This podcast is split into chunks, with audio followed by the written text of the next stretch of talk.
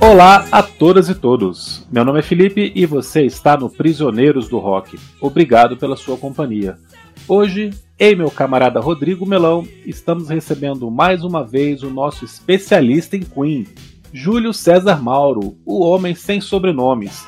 Porque o assunto, você já sabe, é o aniversário de 40 anos do álbum The Works do Queen.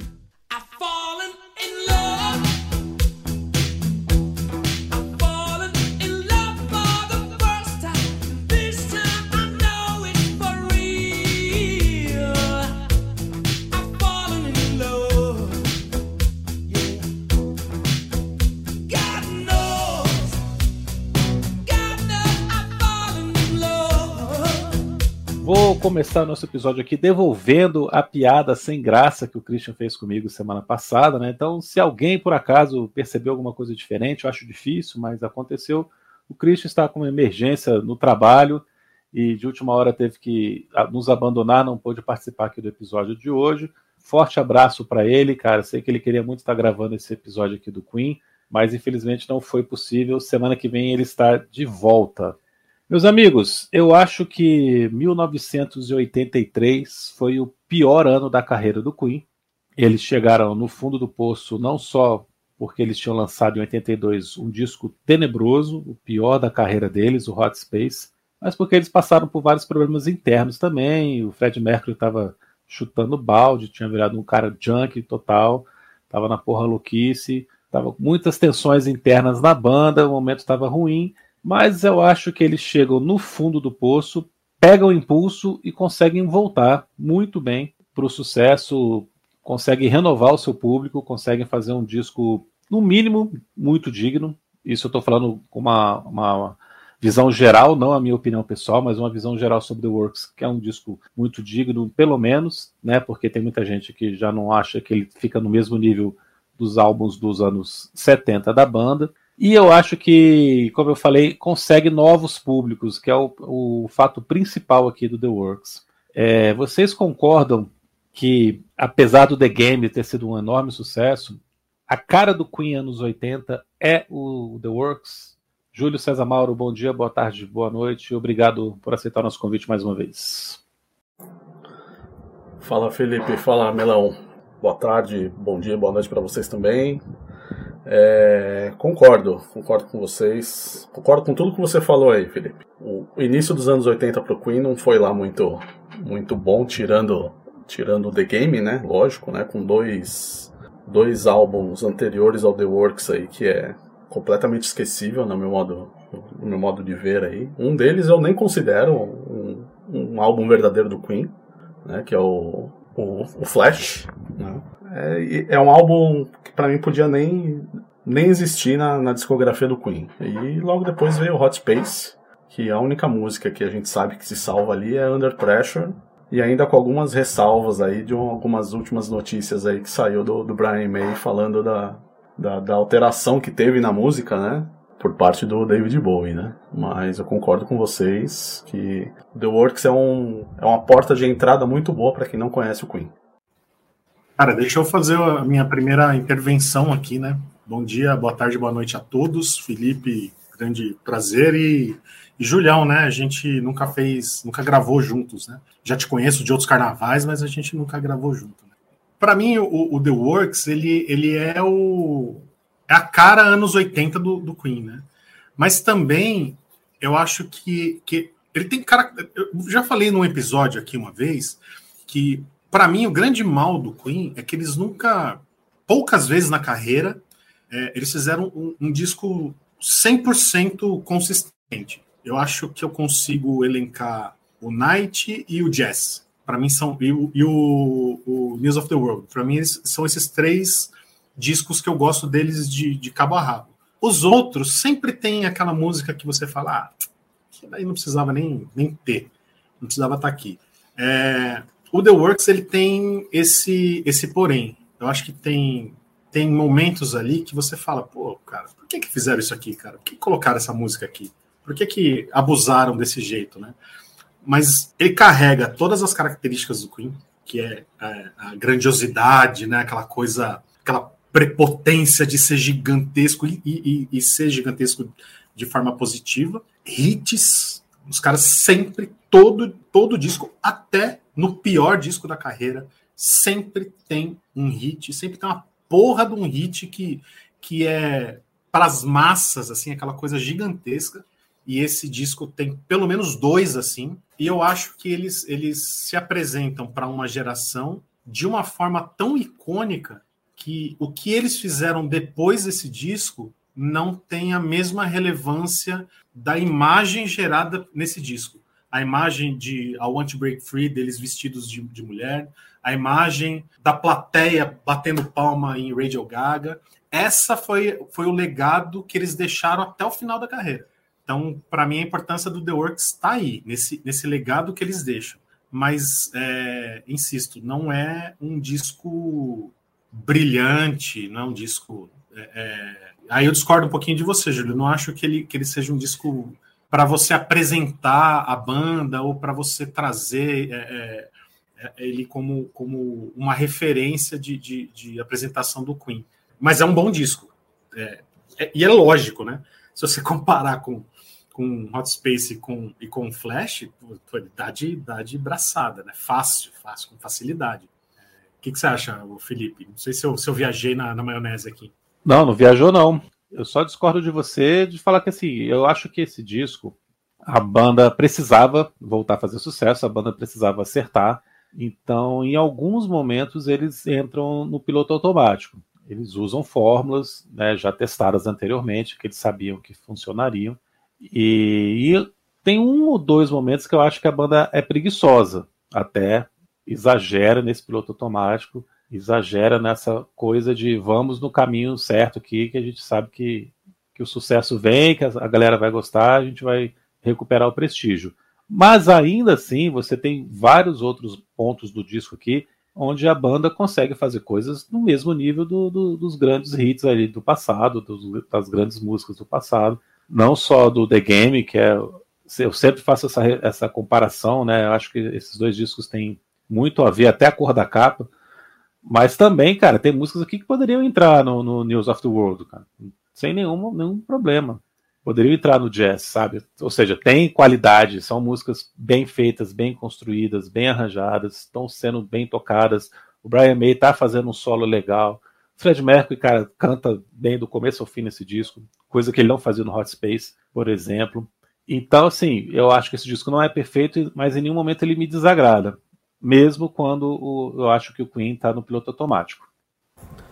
É, deixa só, se vocês me permitem com, complementar aí, Claro. É, eu acho que a, o maior trunfo desse disco tem um showzinho aí que chama Live Aid. Sim. Que foi logo, logo depois né, do lançamento do disco, sim. E eles conseguiram é, é, explodir, explodir novamente, né? Digamos assim, né? Levando, levando o público à loucura com algumas músicas do, do, do The Works. Né? Isso é, é claro é, na, na, apresentação do Live Aid, né, com o Radio Gaga, com, e, com até o Melão falou, né, agora há pouco, né, do pessoal maluco, né, no coro batendo palma, você ouve mais as palmas e a galera linda, gritando né, do que a própria que coisa língua, linda que aquela imagem, é maravilhoso. Né, e eu acho que o maior trunfo desse disco, desse álbum, foi o Live Aid. Yeah.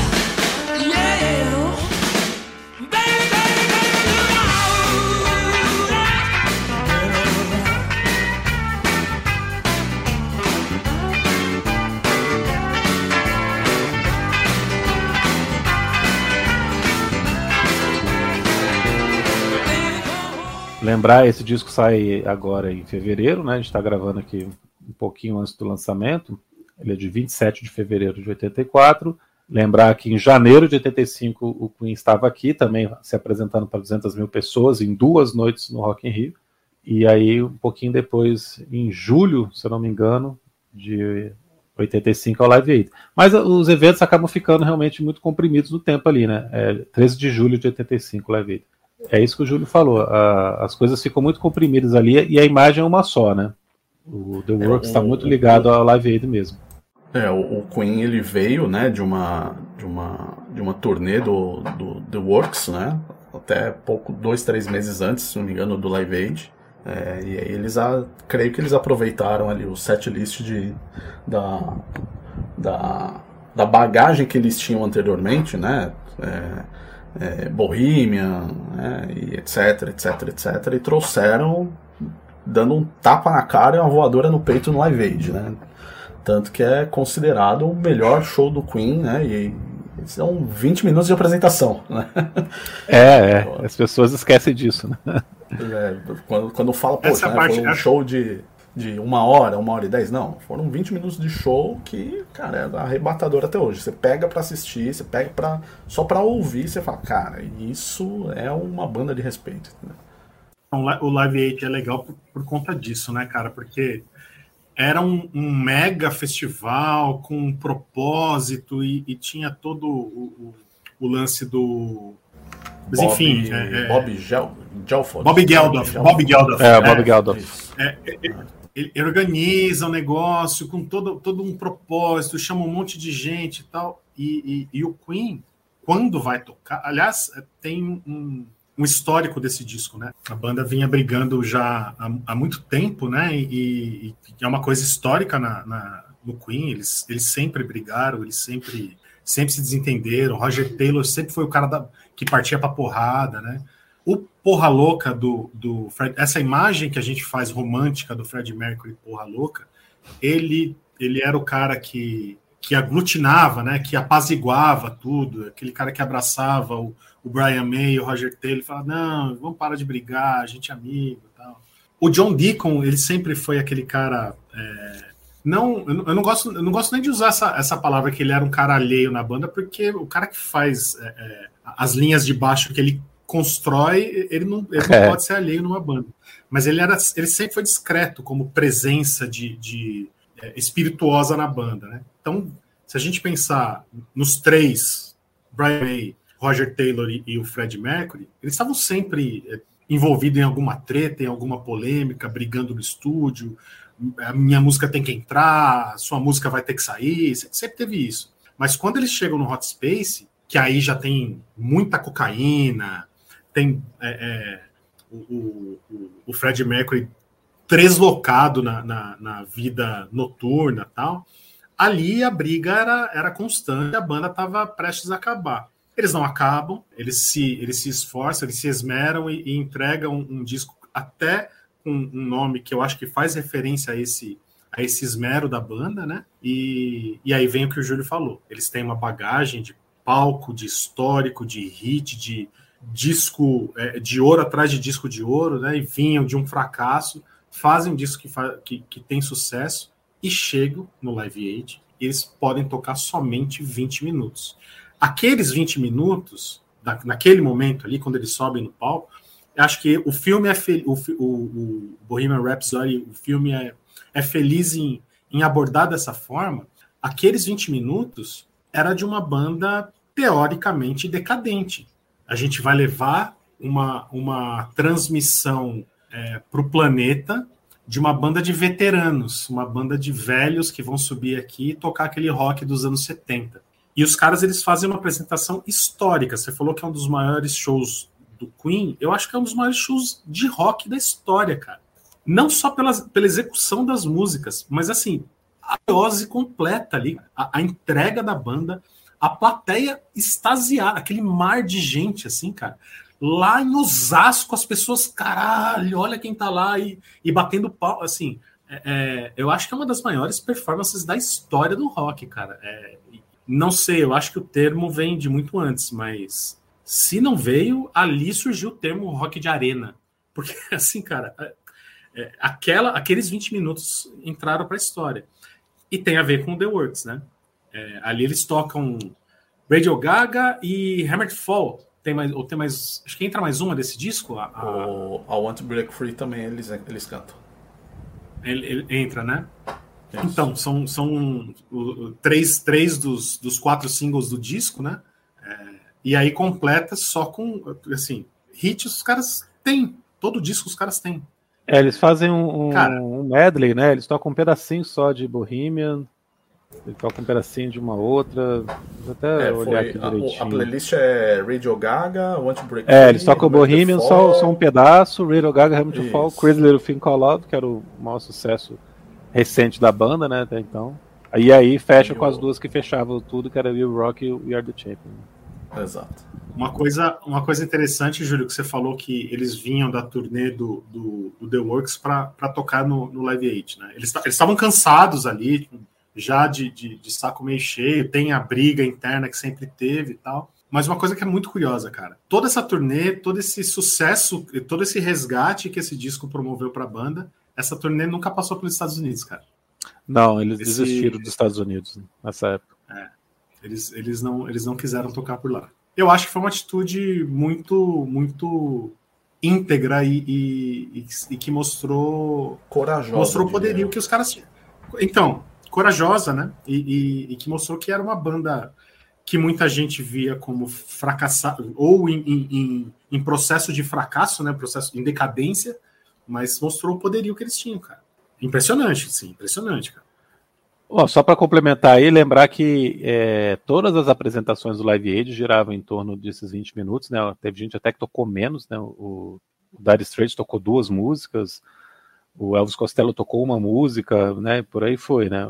E o Chu tocou três, tocou duas músicas. Então, esses 20 minutos do Queen aqui até que foi bastante coisa. Acho que ninguém tocou mais do que isso, né? Ninguém teve mais espaço mesmo, porque a ideia do festival era essa. É, quem assistiu a cinebiografia Bohemian Rhapsody é, talvez lembre que é retratado no filme que eles vão pro Live Aid como uma banda que não tocava junto há muito tempo, que é a coisa mais ridícula do mundo, é o pior momento do filme, né? Esse buraco na cronologia aqui, porque como a gente está comentando aqui, a turnê do The Works acabou em maio de 85, o Live Aid foi em julho, né? Então eles estavam afiadíssimos, estavam fazendo uma turnê desde agosto de 84 até maio de 85, viajaram o mundo inteiro, né? Inclusive no Rock in Rio, como eu falei e vão tocar lá depois. Então, aquilo que aparece no filme, na verdade, é um, um, um resumo do que estava acontecendo desde o The Game em diante, né? Entre 80 e 84, eles tiveram aquela série de problemas, mas em nenhum momento eles ficaram sem tocar antes do Live Aid. Eles tinham ficado sem tocar um pouquinho antes ali, 83, porque o um ano que eles não fizeram turnê, não lançaram disco, não lançaram nada, né?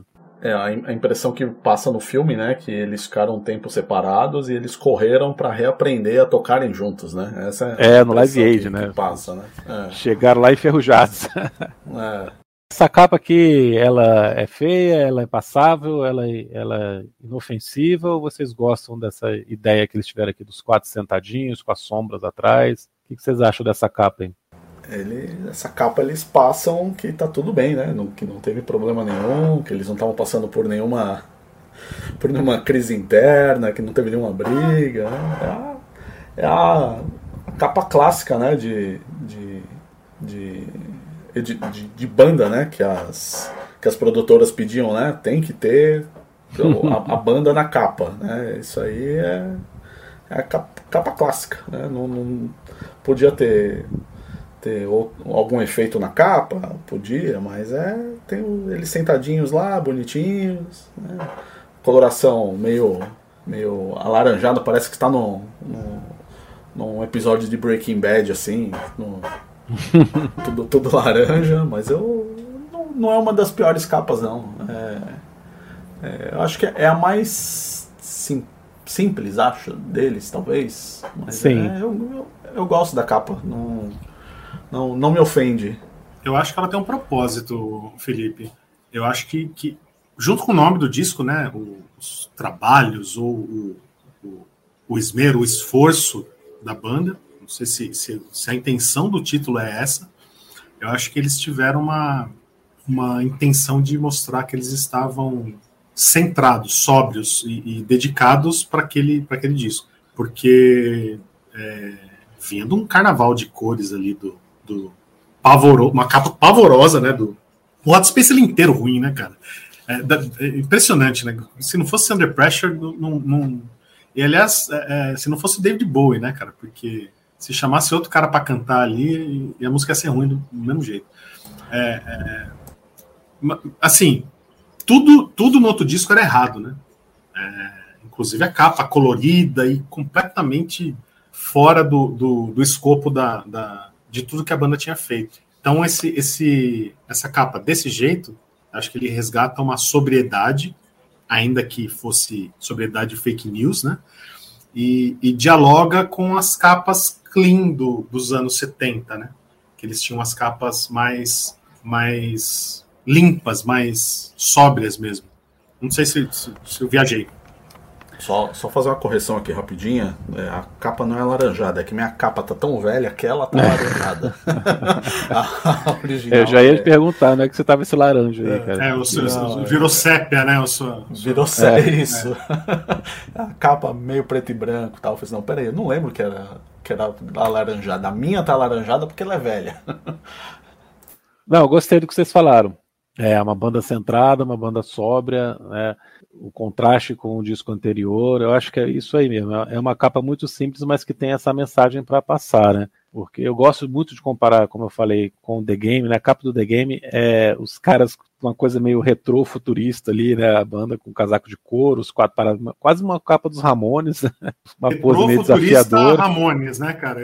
É. E aqui não, os caras estão ali sentadinhos, comportados, sérios, né? Muito interessante mesmo como é que você consegue passar essa mensagem. E, pô, essa foi o primeiro álbum do Queen que eu vi na minha vida, álbum, né? De, álbum de estúdio, porque a coletânea eu já foi a mais ou menos na mesma época, né? Greatest Hits, que eu vi os dois juntos mais ou menos, né? Então foi o primeiro disco do Queen que eu peguei, cara, a imagem muito séria dessa banda, né? Os caras são, pô, realmente um galera aqui é do bem e tal, os caras muito sérios. E aí você vai pegar, por exemplo, o disco seguinte já é uma coisa completamente diferente, né? São desenhos, assim, os caras meio monstruosos, assim, muito engraçados.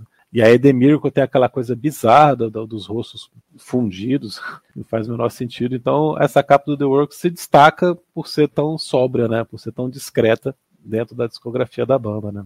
Então vamos para o faixa a faixa. O nosso convidado, Júlio, vai ter a honra de abrir os trabalhos falando de Radio Gaga.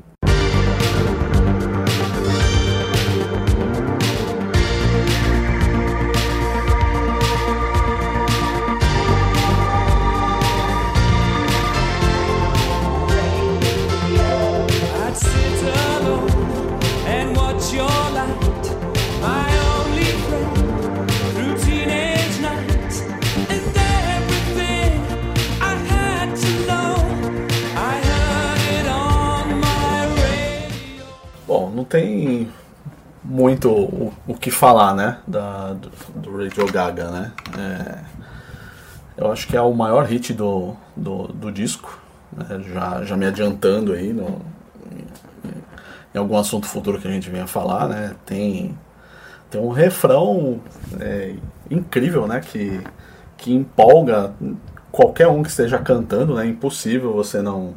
Se você ouviu uma ou duas vezes a música, impossível você não não cantar junto com, com o Fred com a, com a banda, né? É, e a música em si é uma homenagem, né? a- ao, ao rádio e uma, uma crítica ferrenha aí à, à popularidade da, da, da televisão, né? É, ela é bem. Ela é. Eu acho que ela é, é mais conhecida, vai. Ela se tornou mais conhecida por causa das performances ao vivo do, do, do Queen, né? Porque em todo show que, é- que, que eles tocam o Radio Gaga, a galera entra no, entra no clima da música, né? Como a gente falou anteriormente, né? Vídeo o Live Aid, né? É, é, é uma é uma energia que traz a, a, a, a música é, espetacular, né? E o, o que eu gosto nela também é o, é o clipe, né? Porque ela tem um, uma coisa meio meio steampunk, né? Da- lembra aquele aquele filme antigo é o, o Metrópolis, acho, né? Que- Eles usam a Isso, imagem do Metrópolis. Né? Eles usam, né? As imagens, Eles, É. eles, eles andam pelos cenários do, do, do Metrópolis, do, né? do Metrópolis, né? É, para mim é, é, é uma faixa que não é praticamente perfeita. Né? Para mim é, a, me- é a que eu mais gosto do, do, do, do álbum e uma das, uma das melhores da, da banda para mim. É uma é, cara, não, não tem como no, no refrão você não não dar aquela respirada, levantar o braço e bater, bater palma, cara. Não tem. pode estar no trânsito, pode estar é, deitado, ouvindo, pode estar correndo, pode estar fazendo qualquer coisa, cara. É uma, é, pelo menos eu vou, vou parar o que estou fazendo, levantar as mãozinhas e dar duas palminhas e cantando junto. Vai, Rodrigo. Eu já falei, eu já falei tanto da, da, da música aqui, se eu, se eu falar mais um pouco, é, acho que eu vou ficar me repetindo, né, cara? Pra mim é perfeita, cara. Perfeita. É, na minha, no meu pensamento romântico sobre, sobre a banda, eu, eu, eu sempre achei que a Want Break Free fosse, fosse um, um sucesso maior do que Radio Gaga. Mas quando, quando a gente pensou na pauta aqui e, e o Felipe falou assim: ó, a gente vai chamar o Júlio, eu falei, puta, então vou precisar estudar mesmo o disco, né, cara? O Júlio manja da, das paradas, dos Paranauê.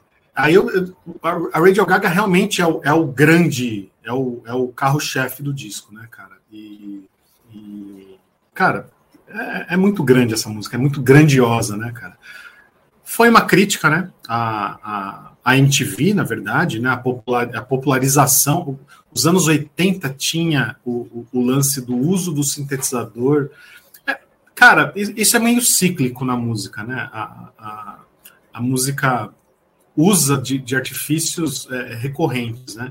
Então, naquela época, lá nos anos 80, o tecladinho Cássio, que todo mundo apertava quatro, cinco teclas e botava em loop, e fazia um ritmo e gravava em cima. O, o, o trio fez um, um, um, um, trio alemão, fez um da da da em cima de, de um tecladinho Cássio.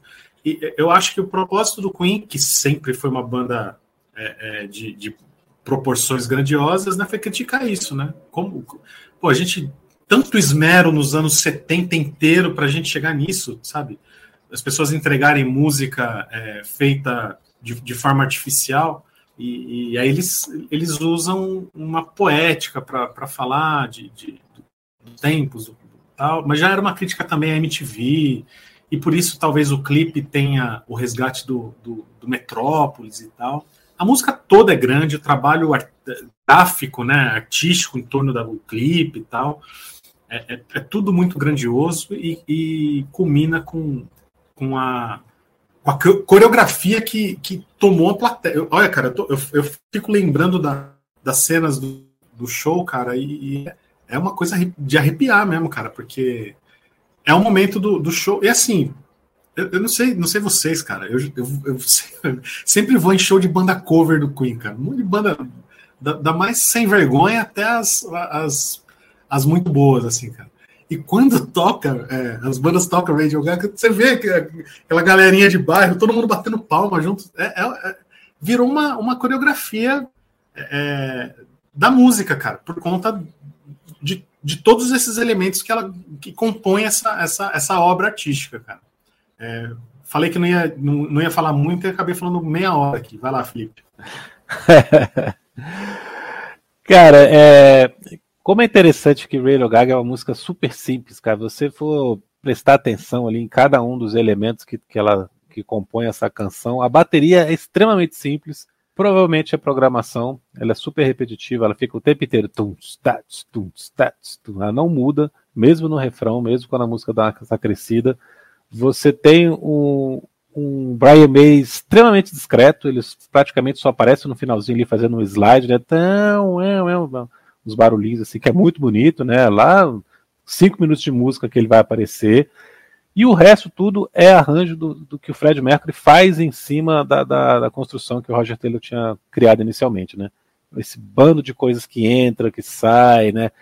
Orquestração, né? De, sintetizador, mas orquestração, né, os barulhinhos aqui e ali, e o jeito como a harmonia vocal também, né, a linha melódica da voz que ele vai fazendo aqui, as variações, fazem com que a gente tenha essa sensação de coisa épica, crescente, que vai te envolvendo, te fazendo arrepiar. Mas ela é uma música extremamente simples, cara, não tem nada aqui. Se comparar com as, com as óperas que o Queen fazia antes, é, é um, um contraste total. E ainda assim ela é maravilhosa, ainda assim ela funciona você vai escutar e vai, como o Júlio falou, vai bater palminha, como o Rodrigo falou, vai ficar arrepiado quando você lembrar aqui, né? incrível, cara. É o que eu falei, mesmo uma banda que estava ali fazendo um, disco para voltar a fazer sucesso, constrói uma coisa dessa aqui, surpreendente, né? Moderna. Todo mundo ficou de queixo caído quando essa música apareceu na época, porque estava ali no espírito da, do, do, tempo, né? Daquela época de 84 e ao mesmo tempo Queen, que ao mesmo tempo tão épica, né? Maravilhosa, cara. É, provavelmente a última grande canção do Queen, assim, como hit mundial, né? Pega a parada americana também. Acho que é, é tirando quando o Bohemian Rhapsody volta para as paradas porque o Fred Mercury morreu e apareceu naquele filme também. Tirando a época de quanto, idiota, quanto mais idiota, melhor o Ennis Road, que a música vai para o segundo lugar da parada americana. Nenhuma outra música do Queen chegou na posição tão boa quanto o Radio Gaga no mercado americano em 84 e foi 16 lugar. Só fazer uma ressalvinha aqui, Felipe, é, bem de leve. É... Concordo com tudo que você falou, cara. É, a música é extremamente simples mas é, convido o, o ouvinte do, do, dos Prisioneiros a ouvir essa música com fone de ouvido e prestar atenção na linha de baixo do John Deacon, cara. Esse homem ah, é um, é, é, é, Esse homem é um demônio, cara. Bem lembrado. Ele é, um, ele é um demônio. Tem, tem várias linhas ali. E não é uma linha só, né? Ele passeia durante a música. Assim, isso, isso. Coisas... E outro detalhe também, o vocoder, né? Que eles vão usar depois no disco em outros momentos, né? Essa vozinha robotizada, que aqui é bem discreta e funciona maravilhosamente bem, né? Cria todo um clima. Depois, mais para frente, já fica mais questionável aí, mas a gente chega lá.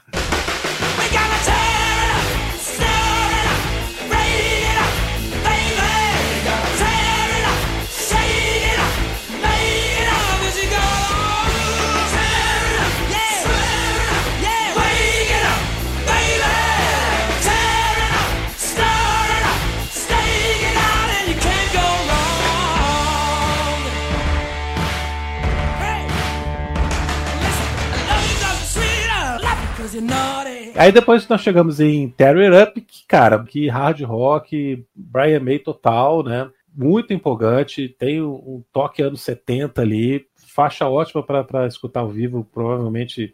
Não, não, não, lembro de ter escutado essa música ao vivo já em algum show, mas tem cara de, de Queen ao vivo mesmo, assim, para levantar a plateia. Eu acho muito legal, assim, não é nenhuma coisa se compara com os grandes hinos de hard rock do Queen dos anos 70, mas é uma faixa muito boa, muito eficiente, cara. Eu gosto bastante dela, mantém o nível do disco aqui. E você, Júlio? Concordo, Felipe. É... Ele, ele passa, uma, passa uma rebeldia, né? De, do, dos, anos, dos anos 70, né? Essa, essa música, né? Porque fala de. de da, a própria letra, né? Fala, né? De quebrar as regras da. da que, viver a vida intensamente, né? Quebrar as regras, né? Cara, é uma música é, deliciosa, né? Ele acho que ela traz o, o acho, é, é, a primeira música, né? Desde os, do, do, do The Game aí que traz aí o peso, né? Da, da, da, guitarra característica ali do Queen, né? É um negócio bem é. bem refrão bem gritado, marcante, né, cara? Isso, exatamente, né? É, é, é acho que é a música que fala assim, ó, voltamos ao, ao, ao normal, né? Esqueçam o, o, nosso trabalho anterior, que, que a gente tá.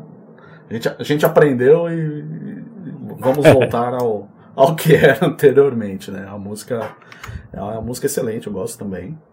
É, não tem muito o que falar dela não. Ela é aquela música para você colocar, aumentar o som ali, dar um dar aquele grauzinho no som e, e curtir a, a paulada. É, é, muito boa, muito boa mesmo. Cara, quando eu ouço, quando eu ouço Queen aqui em casa, é, eu, eu, gosto, eu gosto das guitarrentas, né, cara? Eu gosto do, do, do, Queen pesadão, assim, né? Lógico que eu gosto da, da, das baladas, da, das orquestrações e tal, mas eu sempre gosto da, do som de guitarra. E essa música, ela tem.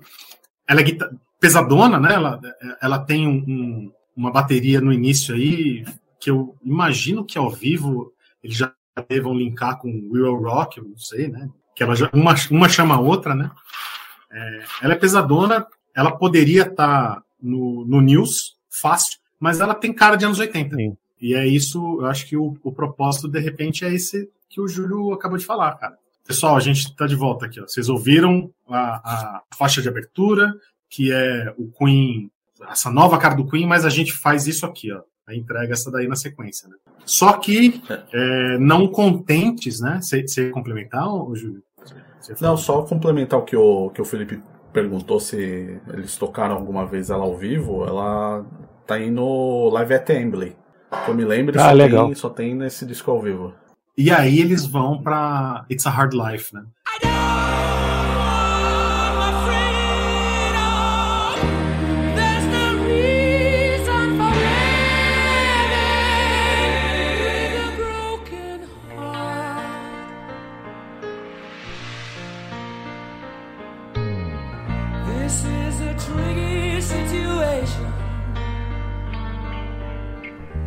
I've only got myself to blame.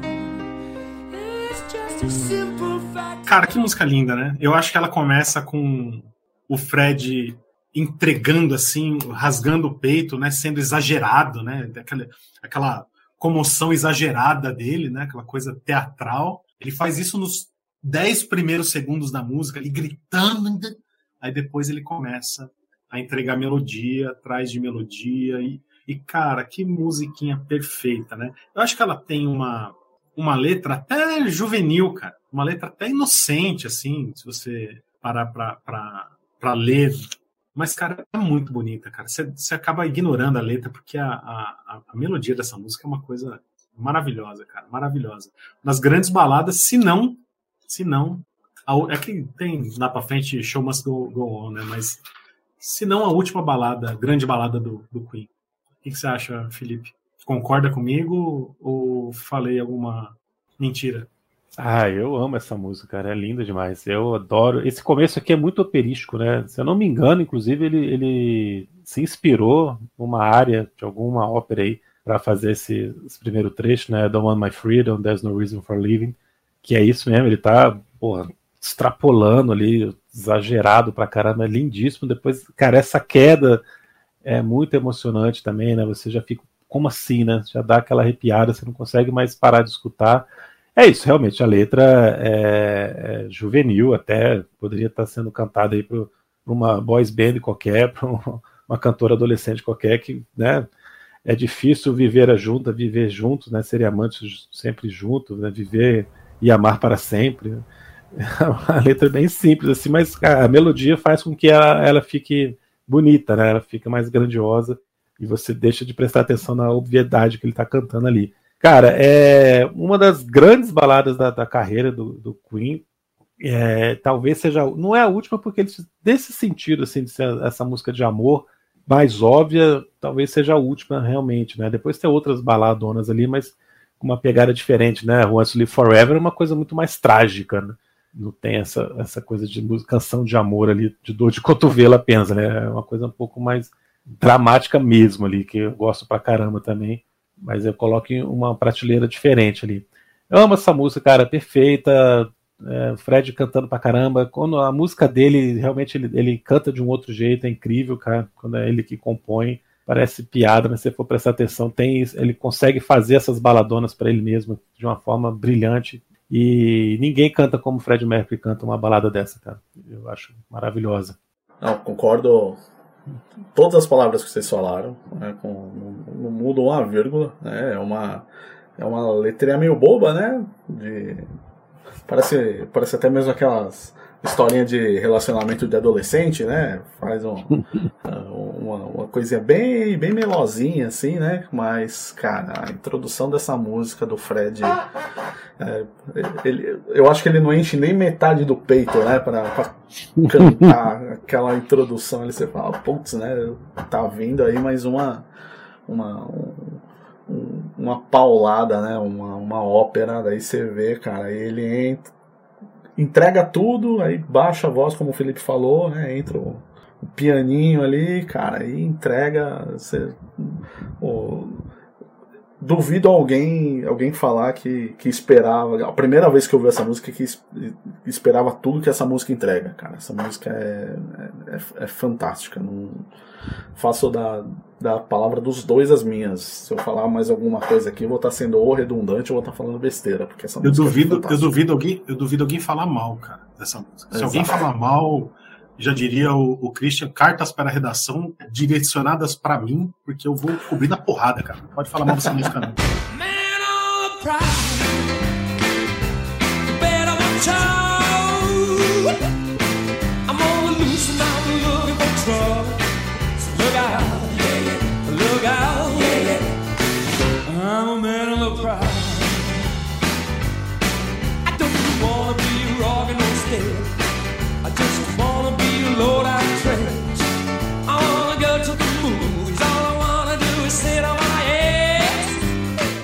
Próxima, Man on the Prowl, né, é um rockabilly aí dos...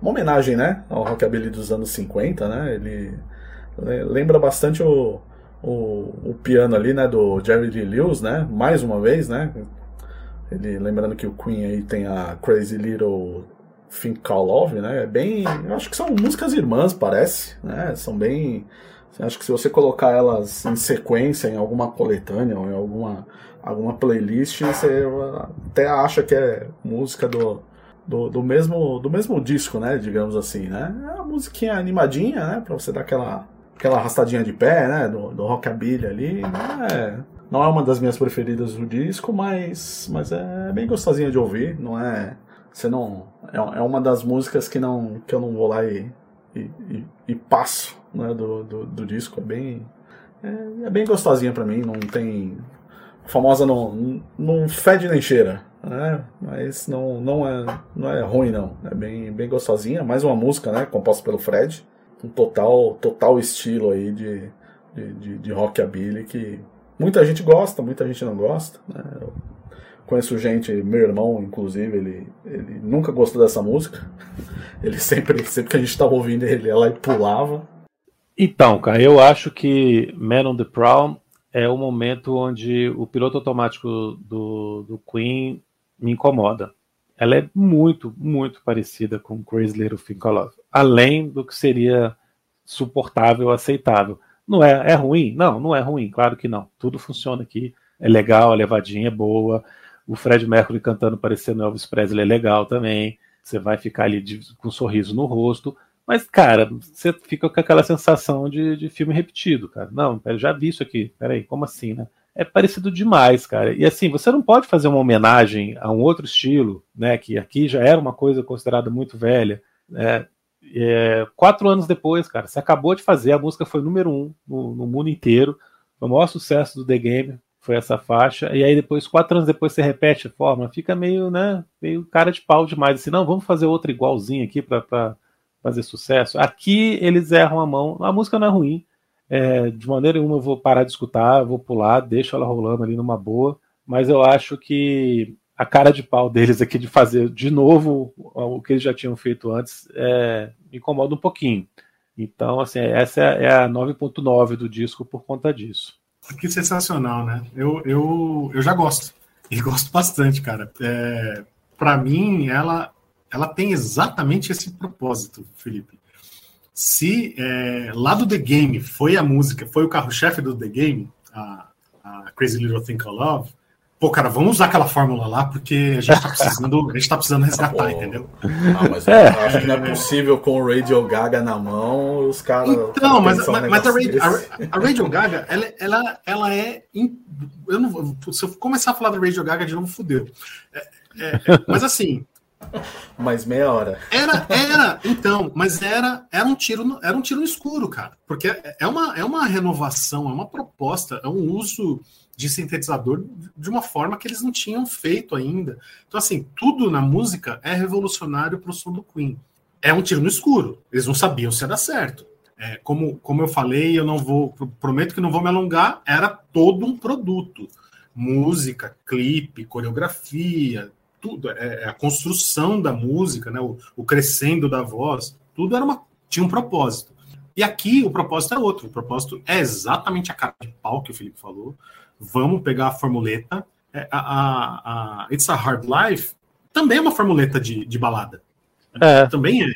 É, só que eles sabem, o, o Felipe foi, foi, foi certeiro no comentário dele que o Fred canta as músicas dele com um coração é, de, de boi ali no peito, né, cara? Uma coisa enorme. Essa música, para mim, eu, eu gosto dela porque eu gosto de Crazy Little Thing Called Love. Vem da mesma forma, é, são os mesmos ingredientes, cara. Você, quem, quem cozinha sabe, cara. Você é, pega- mas é requentado Assim, demais. é, cara, é, é- é a mesma fórmula, a mesma forma, os mesmos ingredientes, a mesma coisa. O bolo saiu um pouquinho mais, um pouquinho diferente, né? De- Deu uma deformada aqui e ali, Mas, cara, é praticamente a mesma música.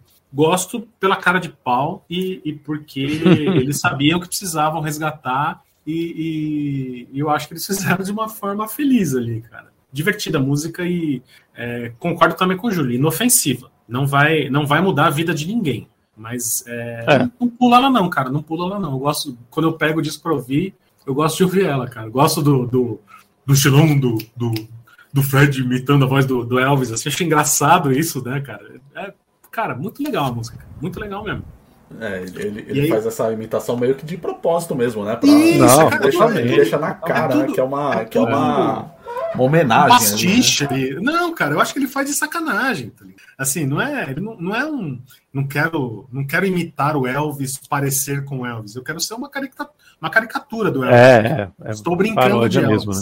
E- Papo- pois é, quem, quem nunca cantou Elvis, né? Fazendo, Isso, tentando impostar quem a voz, né? Do né? jeito que ele imposta, né?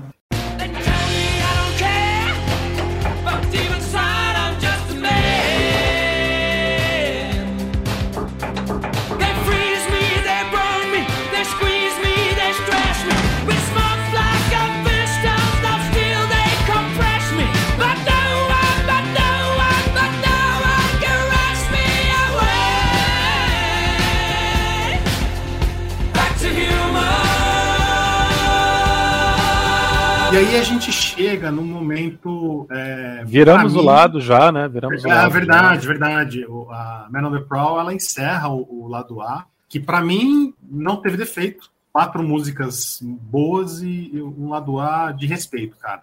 E a gente vira pro lado 2 e chegamos em Machines, or Back to the Humans.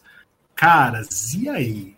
É, para mim, para mim, cara, é, que complicada essa música, né, cara? O uso, o, esse uso dessa voz robótica, acho que atrapalha a música e ela é, é- ela é longa demais usando esse, esse, esse artifício na música, torna ela longa demais.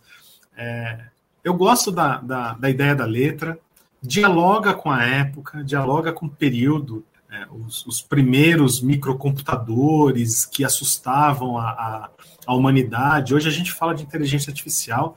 Lá os caras estavam falando dos, dos primeiros PCs, cara. Então, assim, eu, eu gosto dessa, dessa temática, mas eu acho que o uso dessa voz robótica me incomoda demais, cara. É, eu eu, eu não, não chego a pular a faixa, não, mas eu, eu não gosto dela, cara. Não gosto, vai, vou cravar aqui.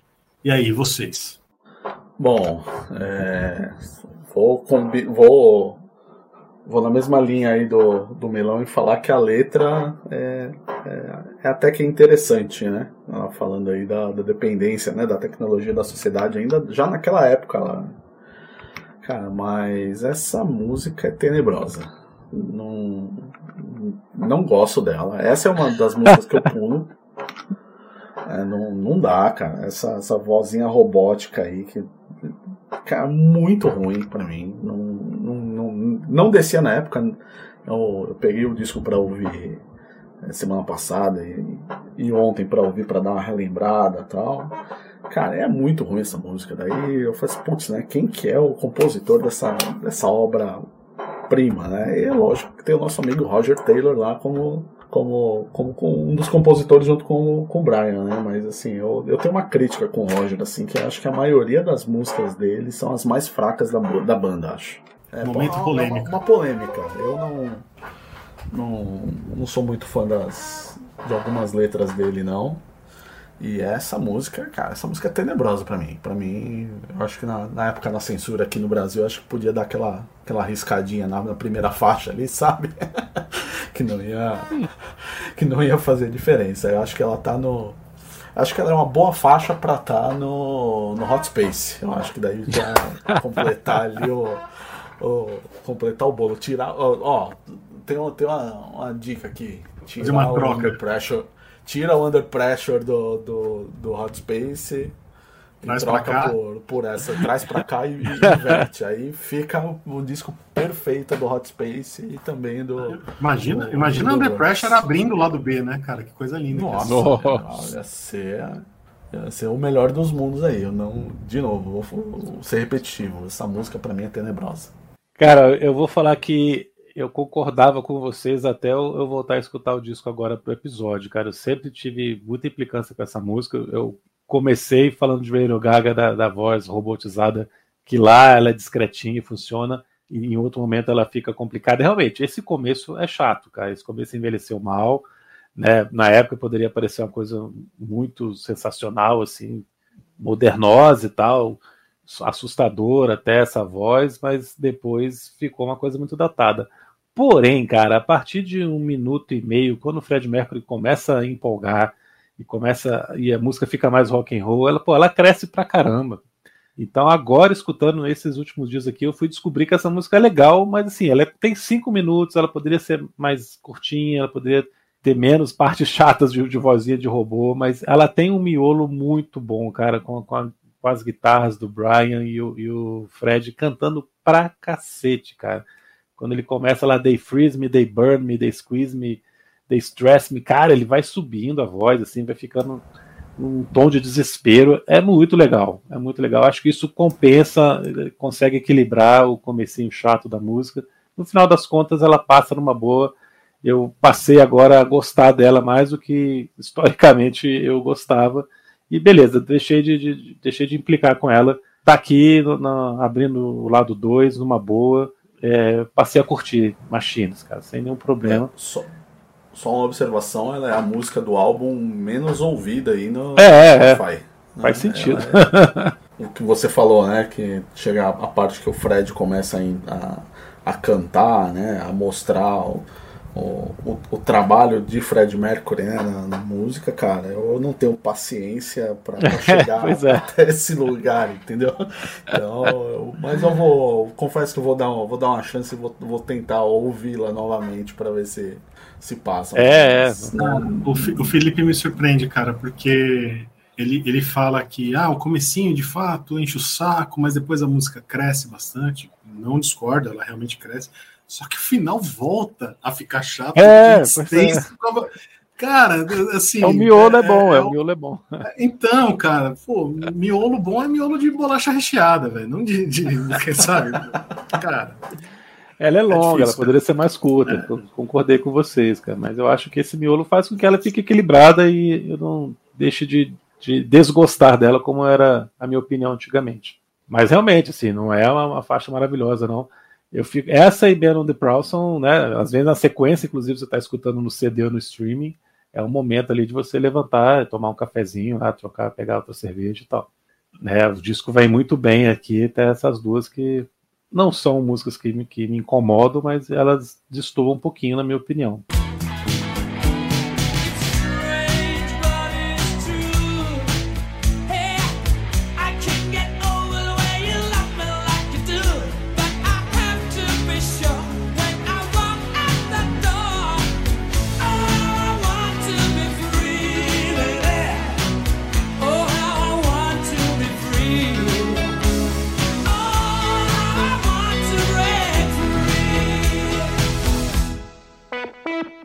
E aí agora, né, acabou a polêmica, né? Todo mundo vai concordar que estamos aqui, se não a maior, a segunda maior música do disco, I Want to Break Free, do Deacon, né, do John Deacon.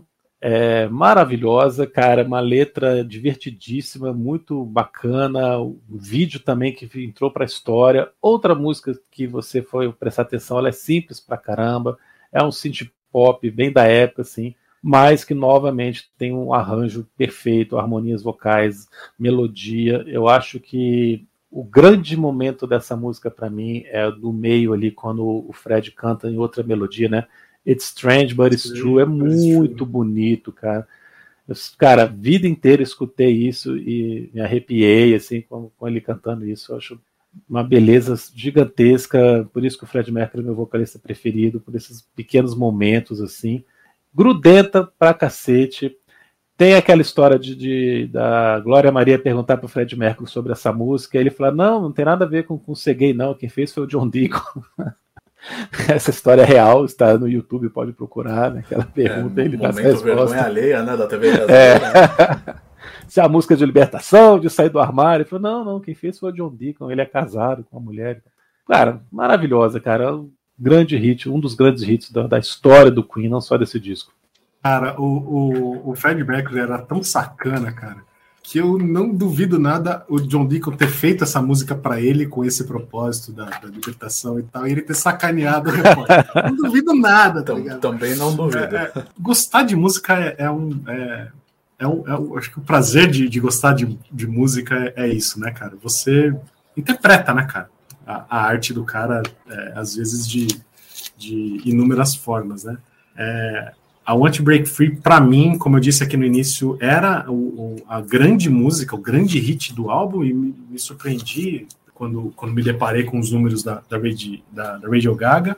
É, Como é que tá os números é- aí no Spotify, cara? Desculpa, Rodrigo. Só pra, já que você citou É, isso de novo. Não sei, não tô com o Spotify aberto aqui. O Júlio tá com o Spotify Tô- Não aberto. sei se o Júlio tá. Tô com ele aberto aqui.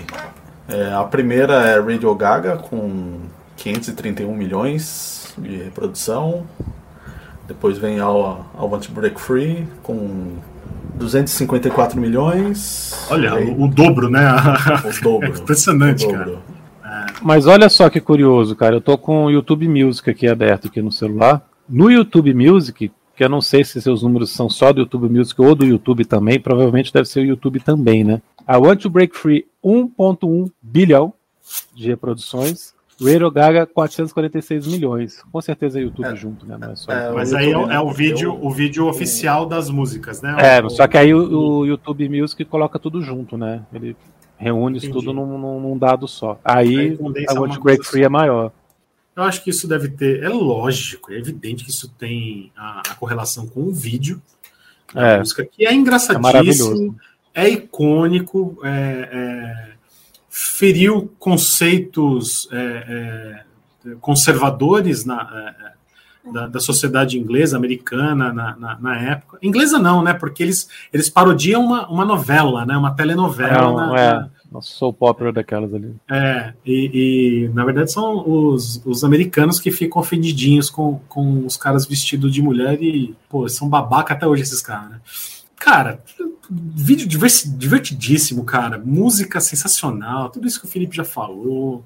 É um hit absurdo, cara, absurdo. Aonde você vai, cara, que toca, todo mundo sabe cantar, todo mundo gosta dessa ponte, ô, ô, Felipe. Quando, a hora que, que, que, o, que o, a entonação do Fred muda, cara, tudo perfeito. A música tem o tempo perfeito, ela- ela não cansa.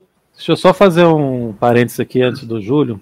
É, aproveitar que você falou aí do- da reação da- dos americanos. Uma das razões dele não excursionarem foi a Want to Break Free ter sido boicotada lá, né?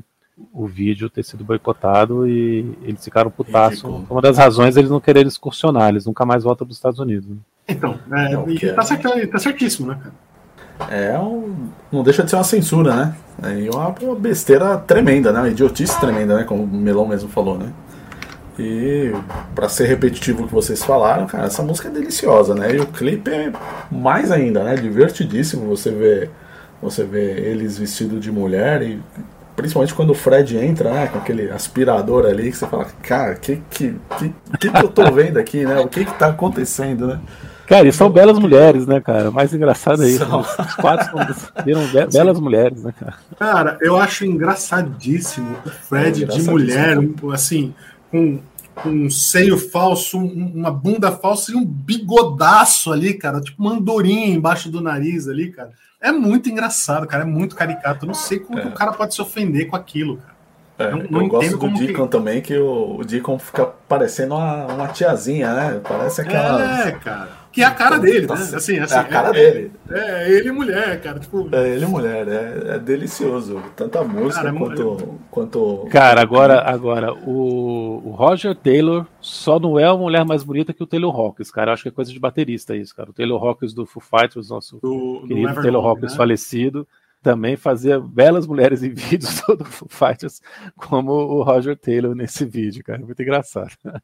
E, e é mais uma música que no ao vivo a, a galera destrói também de cantar, né? Igual o Radio Gaga, né? Ela, na maioria dos, da- das versões ao vivo aí que a gente, que a gente ouve, é, a, a- a intro- é feita a introdução pela banda, cara, e a, a galera canta praticamente a primeira parte da música inteirinha e o, e o Fred só, só conduzindo ali, né? É é na mesma vibe do ao vivo do Radio Gaga, acho. É, assim, é, são as, as- uma das as duas músicas, acho que que a galera mais, mais tem interação tirando o Will Rock, né? Com, lógico, né? Mas é deliciosa, cara. Não tem, não tem, não diria perfeita igual Radio Gaga, mas cara, é uma delícia essa música, é uma delícia de ouvir. E a Keep Passing the Open Windows, o Júlio? Do you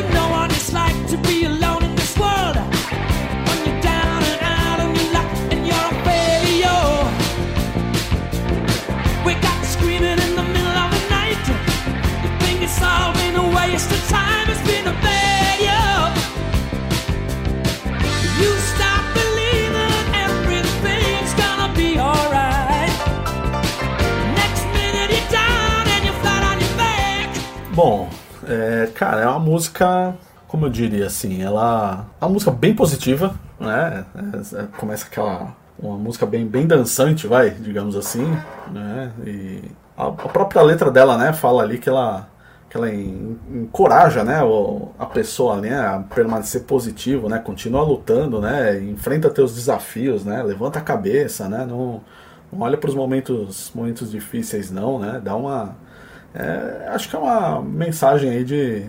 Vai, de. Talvez de, de, de esperança, né?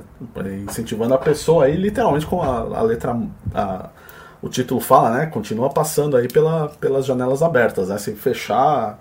Se a vida te fecha uma porta, né? Passa, passa pela janela, né?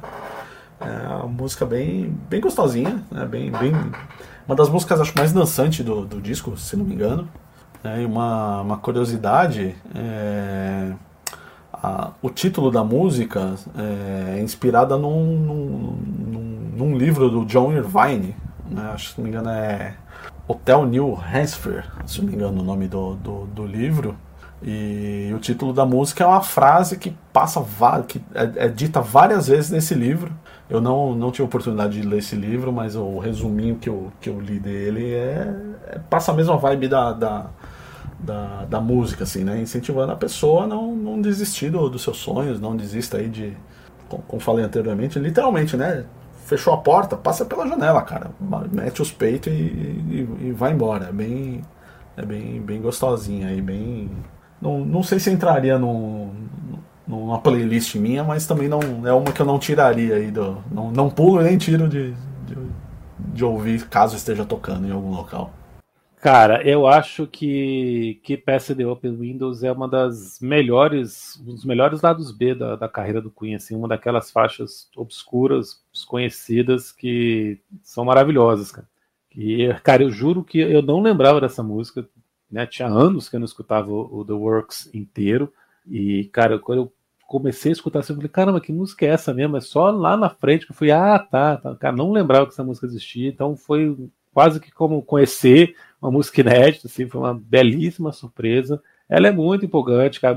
Gosto demais dessa introdução com o piano ali, depois o baixo do Deacon levando a melodia, muito bacana, como sempre, uma linha de baixo ali fantástica. O, o piano fica o tempo inteiro ali fazendo brincadeirinhas ao longo da, da canção, ela vai crescendo, o- começa um pouco mais dramático o jeito que, que o Fred canta, depois fica mais pop, fica mais dançante mesmo. Cara, é, então assim, ela se transforma numa música, para mim, muito empolgante, muito pop, muito diferente do restante do disco, muito diferente do, que o Queen eh, geralmente faz, mesmo numa canção pop, e é, eu repetir, uma das grandes canções obscuras da banda, assim, uma das melhores canções desconhecidas do Queen. E só complementando o que o Júlio falou, o Fred começou a escrever a trilha sonora do filme baseado nesse livro que ele falou, né, do John Irvine, Hotel New Hampshire. O filme saiu, existe esse filme, mas eles não fecharam um acordo com o Queen para o Queen fazer a trilha sonora, então só essa música que ficou pronta mesmo para esse filme New Hampshire. E que Passing the Open Windows, como ele falou, é uma frase que é dita mesmo no livro, no filme e tal, e ele, o Fred usou pra, como mote para fazer a canção. Pô, posso falar mesmo, cara? Tem certeza? Que Passing the Open... Assim, é, Pra falar mal, nem precisa tocar. é, John, John Varney, mas assim, podia, ser, podia ser o Lair Ribeiro, né, cara? É, é, é a música de autoajuda, né, cara? Então, assim, eu, eu, eu fico muito incomodado com, com essa. Com, Com essa a letra dela. com a, com a letra. Eu acho muito, muito. É, é, é é uma autoajuda muito, muito artificial, assim, cara. Muito, muito, muito fraca, né? Como, como, com esse propósito, né? É o momento coach do. do É, do sabe? É, é- é o Fred Mercury Marçal, assim, cara, não, não, não me convence, né, cara? Os aspectos positivos da música, eu acho que ela tem muito cara de anos 80, cara. Ela tem um, um, um acompanhamento no piano ali que parece, ao, ao mesmo tempo que, que, que parece uma música trilha sonora de seriado dos anos 80, tipo punk, a levada da breca e aquele tan, tan, tan, sabe? Pa- Parece uma coisa muito de seriado, de, de sitcom. Ela, ela, ela tem um arranjo ótimo, mas a letra me incomoda demais, cara. Me incomoda demais. Eu acho muito, muito artificial. Para mim, com essa temática, o Queen foi mais eficiente em Don't Try Suicide, que tá no, no The Game, The Game. E que é mais uma, um repeteco, é mais um, um requentado que eles foram buscar no The Game, entendeu? Talvez não em música, mas em, em temática, que, e- que, eles trouxeram para cá. É, mas Não, é a temática desse aqui é, tem a ver com o livro, com o filme também, né? Isso, isso, né? É, é, você falou que o filme saiu, mas a trilha não, né? De repente o, o produtor foi, foi esperto, né? Porque falou, pô, esses caras fizeram aquela trilha do Flash lá, cara, deixa quieto, não chama esses caras, não. É, é, Sabe a decisão, né? É, então. Aí, aí depois o, o, o Fred se, se redime fazendo a Wants to Live Forever, né? Que é pro. pro Highlander. Highlander. Highlander. É, isso. Maravilhosa trilha. É, mas enfim, cara, eu, eu, eu passo essa música pela janela, cara. Me incomoda, me incomoda essa, essa letra Lair Ribeiro da música aí, cara. Não, não gosto. não.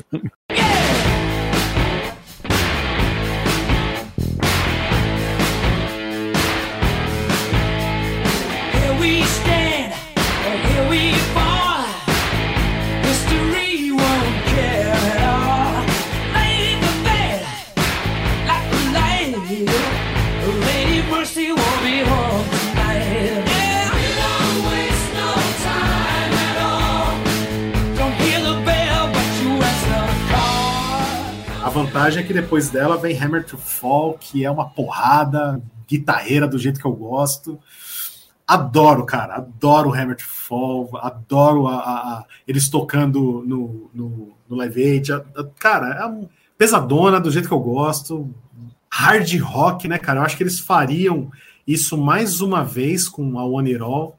A última grande faixa de rock do Queen foi a One It All, na minha opinião. Mas essa dali tá ali, ó. Tá, tá duelando ali. Puta som, bateria grandiosa na música. Cara, musicaço, cara. Musicaço. Quem gosta de, de rock do Queen fazendo rock pesado, essa é a faixa.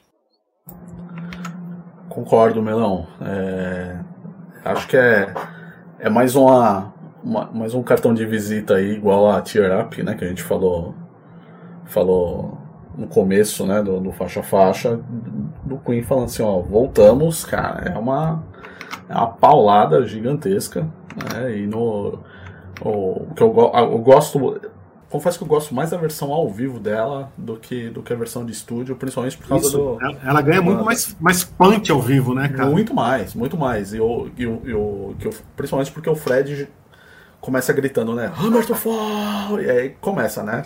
Bateria, guitarra, e cara, é. É uma. é- tanto que eu acho que é, é, é- é um dos destaques de todo, todo show, né? Do, do Queen, que a partir né, do, do- desse disco. é, que, que é tocada essa música ao vivo, cara, é, pan- é- é- ela é muito mais, mais pancadona do que, do que em estúdio. É, é um hard rock assim de, de primeira categoria, não tem não tem muito muito o que o que contestar dela não. E fora a, letra, né, que, que é- fala bem do, do, do momento ali, né? Fala de Guerra Fria, da mortalidade, né? Tem toda uma. eu Aliás, no, no- no universo de letras é, é, assim inofensivas desse disco, essa é a melhor letra, na minha opinião, tá? Sim, concordo. Essa é a melhor Concordo letra, letra do disco. É espetacular. É um, um hard rock de primeira aí. Não, tá, tá em- entra no meu top 10 aí da banda fácil. Eu vou falar pra vocês que hoje, escutando o, o álbum pro episódio, Hammer to Fall é a melhor música do disco. Hoje ela é a melhor música do disco pra mim, cara. Tudo bem, não vou discutir o tamanho de Radio Gaga, Want to Break Free, mas talvez até por ter escutado demais essas músicas, mesmo sem querer, você continua escutando por aí, né, duas, esses dois grandes hits, mas pegando como música, assim, como rockzão, como construção de faixa, como tudo que tem nela, as guitarras, a voz, a letra, melhor música do disco, cara. Que porrada, que música legal, que coisa empolgante, cara. Tudo funciona. Cara, sensacional, sensacional. E assim, se é pra mostrar estamos de volta, tá aqui, cara. Só precisava de, de um single, cara. Mais nada. Hammer to Fall. A gente sabe fazer rock and roll ainda. Nós somos assim uma banda de pesada de rock, de hard rock, melhor do que todas as outras aí que estão aí tentando continuar modernas. A gente está moderna, a gente está nos anos 80, estamos estourando, fazer sucesso de novo e continuamos fazer música com guitarra também muito bem, cara. É uma faixa absolutamente perfeita aí, entra em qualquer coletânea da história da banda, com certeza. Eu só não sei se é o último grande rock, cara. Fica realmente é o melhor. Os, né, as, as, que vêm depois não são tão boas, apesar de serem muito legais. É, você lembrou de de A One It All, mas tem Breakthrough também, né? Breakthrough também é uma música verdade, agitada, pesada, né, cara? É que Breakthrough, Hammered Fall e A One It All, eu, eu, eu acho que a, a, a Breakthrough tá, tá abaixo das, das outras duas, entendeu? Você acha, eu cara? Não falei, sei. Eu, ah, eu gosto mais de Breakthrough It All, cara, não sei. Tem, é. tem, uma, tem uma brincadeira interna aqui que a gente fala que a gente costuma passar vergonha no trânsito, né, cara? Então, é, tem, música, tem, música, tem, música, que a gente está ouvindo e que você está dirigindo, o, o, carro do lado, ele, ele olha pra gente assim, puta, cara, que, que vexame esse cara, né? Que pato, coisa. Né? É, cara, o, o, volante vira bateria, né, cara? Pô, é, sempre. uma, uma sempre, coisa horrorosa, sempre. né? Você falou da Hammer Folk hoje é, foi a sua escolha de melhor do disco hoje, né? Eu compreendo, cara, porque eu falei mais cedo que para não me atrasar para a gravação aqui, eu fui dirigindo para o trabalho hoje e tal, e, cara, Hammer to Fall no trânsito, cara, é uma delícia, velho. Puta que pariu, cara, que, que música boa, velho, que música boa. Is this the world we created? What did we do it for? Is this the world we invaded? Against the law, so it seems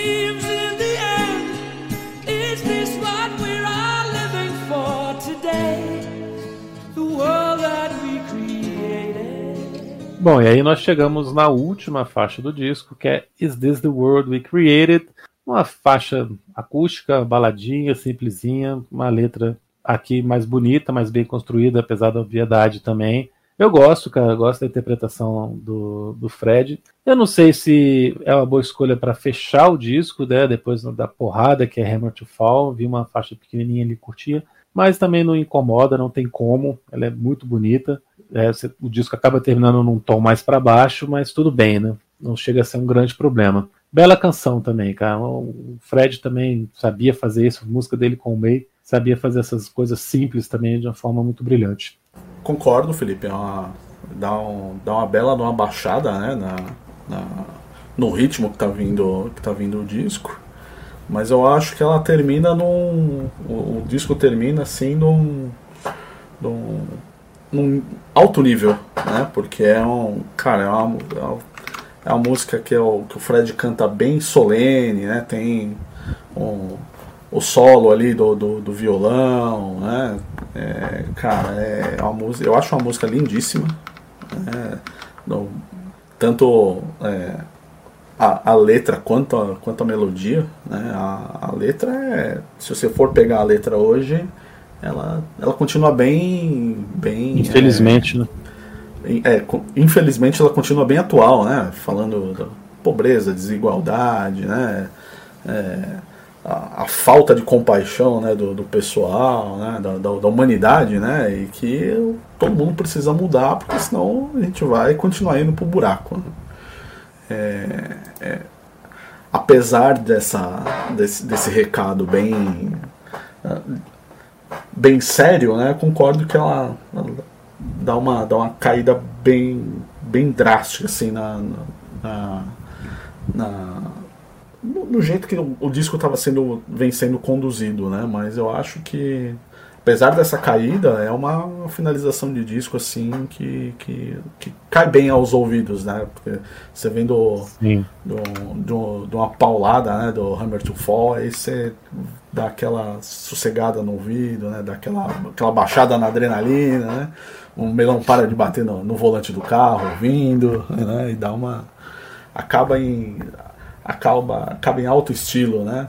Mesmo ela sendo um pouco mais é, é, para baixo, vai, a, trazendo a, a, a, vibe do disco um pouco mais para baixo. É, é uma música gostosa, é uma música bem, bem atual, né? como o Felipe disse, né? infelizmente é uma música bem atual. Ela, ela é atual, né? E, mas ela, ela ainda tem aqui, aquela a escolha de palavras meio, meio juvenil, assim, acho, acho que o, o, o, discurso ele, ele é atual, mas talvez a, a, a escolha da, das palavras para compor a letra não, não, não seja tão rebuscada. Não sei, não, não sei nem, nem, nem, se a palavra seria essa, né, cara? Mas é, é eu acho que, é, que tem uma queda de, de temperatura drástica de uma música para outra. É uma música mais melancólica também, né? Então você tem uma, uma bipolaridade aí de, de, de sentimentos né, da Hammer Fall para essa música você vai do, do 80 ao 8 em, em pouco, pouco, tempo e isso não é um incômodo, isso não, não estraga o, o, final do disco, não, não, não, acontece nada disso. Mas é, poderia ser resolvido isso de repente na montagem, né? Você inverter uma música com outra aí, você teria um final épico de disco, né? É, mas imagina a, a Hammer Fall fechando o disco, né, cara? Pô, ia ser uma, uma pancada, né? Enfim, cara, é montagem de disco e, e, e, sabendo que a banda vivia degladiando todas as questões, é, se chegaram nesse, nesse, nessa montagem aí, imagino que, que tenha sido é, a custo de muito sangue ali entre eles. Tem um come no começo da música, esse esse dedilhado de violão já lembra o dedilhado da Love of My Life versão ao vivo do, do Greatest Hits lançado aqui no Brasil, né? Aquela, aquela clássica versão ao vivo, né? É, então você percebe já nos, nos, primeiros segundos que tem ali um, um, um resgate da, da, da, fórmula de baladas ao violão Brian May, Freddie Mercury, né? Então, se você gosta, você sabe que vai vir coisa boa dali, né? Muito bonita a música, cara, muito bonita. É, e, e, e, comovente, né, cara? Eu só, eu só acho que, que essa alteração de, de, de ânimo que, que ela propõe aí pro final do é. disco poderia ser montado de uma forma diferente, mas é um musicão, cara, um musicão. É, eu também só fico um, um pouquinho incomodado com essa quebra tão brusca como vocês também ficaram, né? E é isso que você falou também, né, Rodrigo? Essa coisa da fórmula a gente repetiu aqui em vários momentos, né? Realmente eles fazem um disco para acertar, né? Eles vão no, no, que eles sabem que vai dar certo, que vai fazer sucesso. Eles precisavam disso, queriam se, se provar, se colocar aí à prova como uma grande banda. É, cara, se a gente for pensar bem, nenhuma banda quer errar, nenhuma banda quer fazer um, um, um disco ruim, um, quer flopar, né? Todo mundo quer acertar e muitas bandas em algum momento foram né, nessa coisa certa. A gente pode pegar, por exemplo, o o disco do Aerosmith que, que a gente fez um episódio, você fez um episódio aqui, Rodrigo, no ano passado, no disco seguinte, que acho que é o Nine Lives, né? Que é o seguinte. É o Nine Lives. A gente fez o Get a Grip e o seguinte é o Que é o Lives. seguinte do Get a Grip, né? É um disco, é um exemplo clássico, né? De, de, de, disco formulaico, né? De disco que segue receita e que deu tudo errado, né? Que ficou pastiche, né? Tudo que o, que o, o Aerosmith fez depois do Get a Grip é um, é um é um pastiche do. do é, disco, o? Red Hot Chili Peppers também, que continuou fazendo Californication durante 20, próximos 20 anos depois de Californication, eles continuaram fazendo Californication, né? Volume 2, 3, 4, 5. É. Co né? Então, assim. Red Hot, para mim, é o mesmo disco desde sempre, assim. É, então, quando as pessoas falam ah, que o The Works aqui é um disco muito cheio de, de fórmulas de receitas, não, tudo bem, mas só que é um disco com músicas eternas na carreira da banda e na, na história do rock, né? São coisas muito legais que tem aqui. Números aí, Júlio, você falou que tinha levantado os números, já que o Christian não está aqui hoje. Vamos lá, vamos aos números. fazer a vez do, do, do Christian aqui hoje, é, tem, tem uma curiosidade aí no, com, com os números. É, LPs vendidos, né, discos vendidos, The Works vendeu em torno de 5 milhões de cópias, sendo aí o sétimo álbum de estúdio mais vendido do, do, do grupo.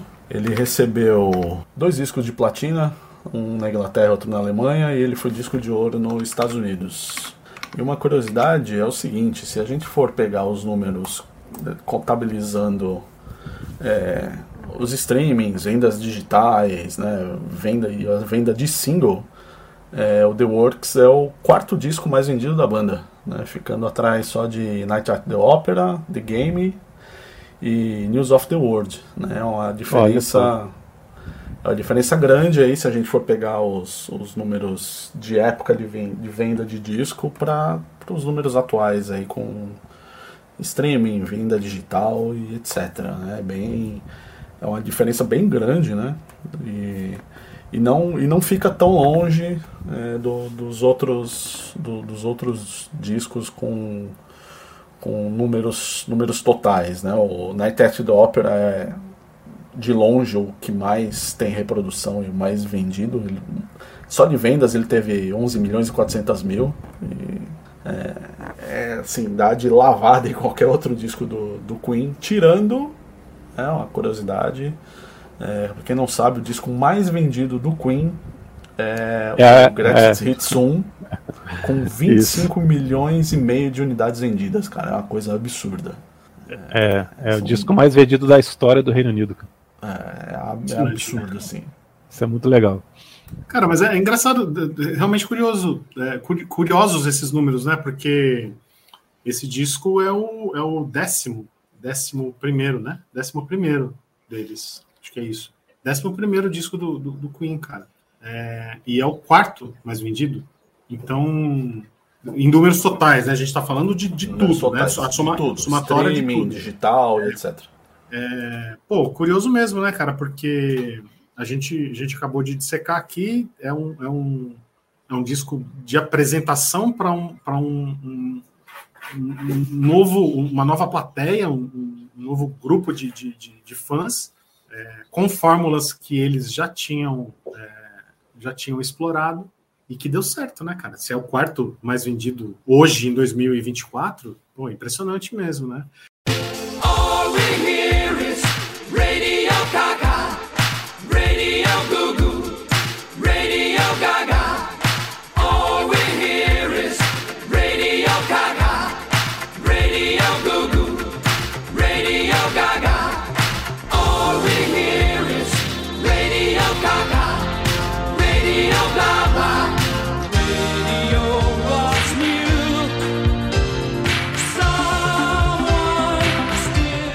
Então é isso, meus amigos. Estive aqui hoje com o Júlio César Mauro e meu camarada, parceiro de Prisioneiros do Rock, Rodrigo Melão, para falar dos 40 anos de The Works do Queen, esse descasso aí que a gente analisou em detalhes aí, comentamos faixa a faixa, falamos de capa, falamos das histórias todas.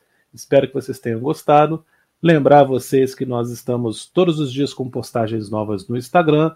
Nós também temos os dois livros publicados na Amazon, dois e-books, 20 álbuns de rock dos anos 1950 e 30 trilhas tão boas quanto os seus filmes. Procurem lá, colaborem com a gente e também colaborem com a gente escutando nossos episódios pelo aplicativo da Aurelo ou pelo site da aurelo.cc, que você também vai estar monetizando Prisioneiros do Rock sem gastar nada. Júlio, muito obrigado por ter aceito o nosso convite. Passa a palavra para você, para suas considerações finais aí. Forte abraço. Eu que agradeço, Felipe, de novo o convite. Agradeço aí também o Melão ter participado aí junto com a gente. É, Bom, quem quiser saber um pouquinho mais de, do, de Queen, eu tenho um perfil no Instagram chamado é, Queen Todo Dia, né, que fazer a piadinha de novo, né? Tá virando Queen quase todo dia. Porque faz tempo que eu não que eu coloco alguma coisa lá e que a Universal não vai lá e tira a publicação do ar. É, até uma- vou até abrir um parênteses aqui fazer uma crítica disso. Porque até o, até o Felipe uma vez comentou que a gente tenta divulgar uma banda que a gente gosta ou fazer o, divulgar algo que a gente gosta e as a indústria vai lá e fala assim, não, você não pode divulgar algo que é meu, mesmo você fazendo de graça. É. Eu acho que Tem teve, algumas- teve até uma. Recentemente, teve até o, o próprio Brian May fazendo um comentário a respeito disso, né? Que, que as pessoas postam alguma coisa com um trecho de música do, do Queen e é boicotado. E ele não sabe por quê, né? Que ele, isso não vem da, não parte da banda, né? Mas quem quiser seguir, de novo, lá, é, Queen Todo Dia no Instagram. É, e tem, o- se vocês me permitem, tem uma novidade também, que nem, nem só de Queen a gente vive. né? Eu então, tem uma novidade que eu tô. Eu finalizei um livro de rock progressivo italiano. É, tá, tá nos, na, na fase final aí de, de, de revisão. É, tem umas pessoas aí que dizem que o rock, itali- o rock progressivo italiano dá um pouquinho de sono, né? Por isso que demorou muito aí pra, pra escrever o livro, né? Um amigo nosso aí que participou, do, participou desse episódio aqui, mas brincadeiras à parte. é, eu quero agradecer de, ante, de antemão aí também o, o, o Christian, que ele fez o, fez o prefácio do, do, do livro. Confesso que quase escorreu uma lágrima e usando as palavras dele, ele me jogou para me jogou para as cordas com as palavras que ele que ele escreveu no, no, no prefácio e deve sair entre uns dois três meses aí, acho que vai estar vai estar publicado na, na Amazon. É, e também se, que se alguém quiser seguir o, o que eu que eu escrevo, né? Eu escrevo também pro Vira o Disco né, e também para o site da Desconecta. Vou voltar com tudo aí, escrever nos, nas duas plataformas aí e agradeço vocês novamente pelo, pelo convite. Maravilha.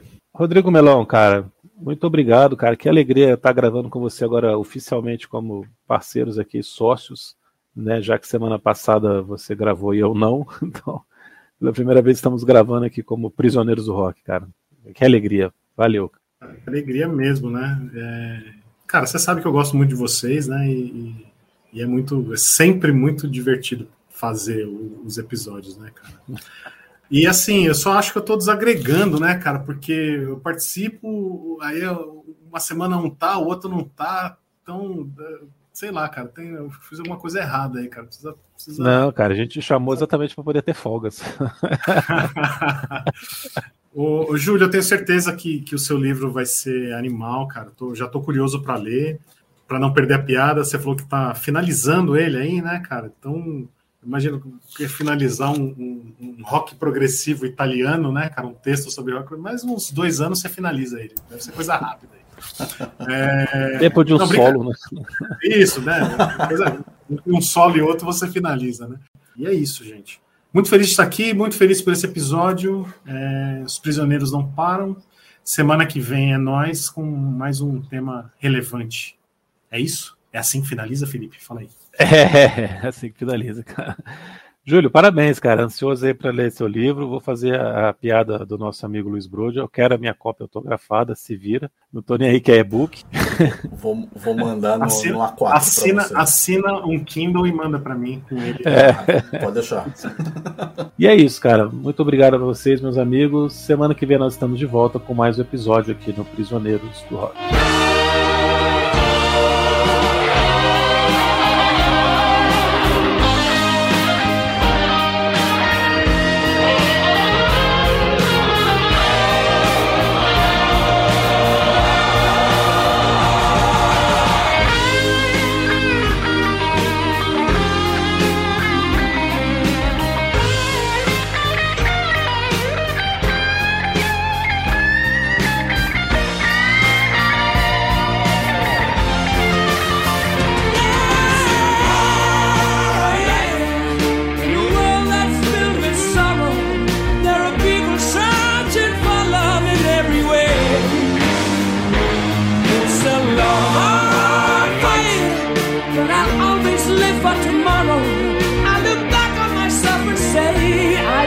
For love.